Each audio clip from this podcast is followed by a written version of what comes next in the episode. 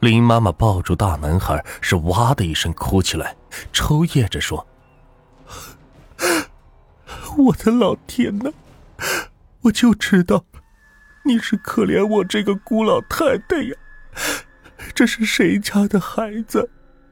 你让我儿子接了他的身子还了魂儿。你知道我老太太眼睁睁的盼了他三年呢。”借尸还魂的故事我听说过，灵魂附在活人的身上，与在亲人对话的事，我也在杂志上看到过。那么，在这样一个敏感的日子里，神秘大男孩的到来，真的是要向凌波的妈妈传递某种信息吗？大男孩被林妈妈的激动给吓坏了，是哇哇的大哭，挣扎中把饮料是洒到了床上。我正想阻止林妈妈，告诉她关于这个大男孩的一些情况，手机却响了。一个陌生男人在电话里说：“徐小姐您好，我姓张，几个月前在派出所里见过面的，您还记得吗？”我还没来得及回答，对方听到大男孩的哭声，急忙又问我：“呃，徐小姐，是我家少爷在哭吗？”原来。今天是大男孩的又一次走失，找他的家人循着定位仪信号开车追踪，又追踪到了我们这个城市。也许是天气太热，大男孩中途扔掉了上衣，装在衣服口袋里的定位仪便不再起作用了。那张主任回想起几个月前大男孩和我的那一场交际，还有大男孩在看我时连神仙也读不懂的目光。找到了上次令人的那个派出所，又在电脑里找到了我留下的电话号码。他只是想随便问一问的，没想到会有这样一个结果。警车开到，张主任他们开着两台大吉普，没用多久便来到了小区的院里。林妈妈原本不想放开大男孩，可见到他像头受伤的小鹿，哭的是一塌糊涂。也只好把他交到我的手里。我们走出单元门口的时候，张主任他们也刚刚下车。来的人接下了大男孩，把他带进了一台吉普车里。就在那会儿，林妈妈忽然惊悸了一下，捂着胸口对我说：“小英啊，你去看看那个孩子身上有没有刀口。”一瞬间，我恍然大悟。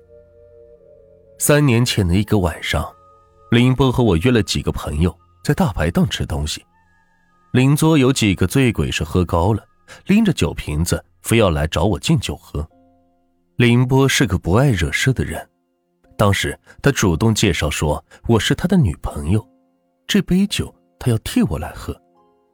对方却根本不把他放在眼里，具体的经过我说不清了。结果是林波被激怒了。他冲进厨房，拿出大菜刀，就是一阵猛砍，造成对方阵营的人是两死两伤。被林波砍死砍伤的人都有着非富即贵的背景，林波毫无悬念的被判了死刑。临刑前，某个推广人体器官捐赠的部门介入了，动员林波死后把肝脏捐出来。林波竟被说动了，在与家人会面时，他对妈妈说。让我把肝脏捐赠了吧，让他留在这个世界上，总比烧成了灰要好。为了获得妈妈的支持，他还发下这样的誓言。他说：“无论是谁移植了自己的肝脏，他都会带着那个人回来看我妈妈和我。”也就是这一番话，把林妈妈给打动了。母子二人当场在器官捐赠书上签了字。不过在签字之前，他们向协调员提了两个附加条件：一，接受器官移植的人必须是普通老百姓，当官的和当大老板的一律不行；二，接受器官移植的人以后必须好好爱护这副肝脏，不能喝酒抽烟，不能发脾气骂人。听到这儿的听众，估计你们也该知道是怎么一回事了吧？那时。林妈妈的话让我陡然清醒过来，我甩下要和我握手的张主任，跑过去拉开车门，对着惊魂未定的大男孩说：“小弟，你别害怕，让姐姐看看你衣服穿好了没有。话到手也到，掀开衣服，小男孩身上一道手术留下的疤痕赫然在目。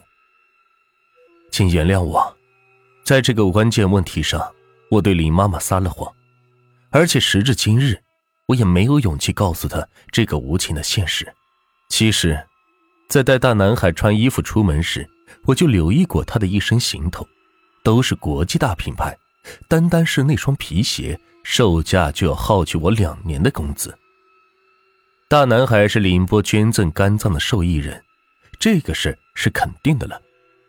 林波三年前发下的誓愿，通过他依然存活的器官驾驭着身体，完成了两次朦朦胧胧的旅程。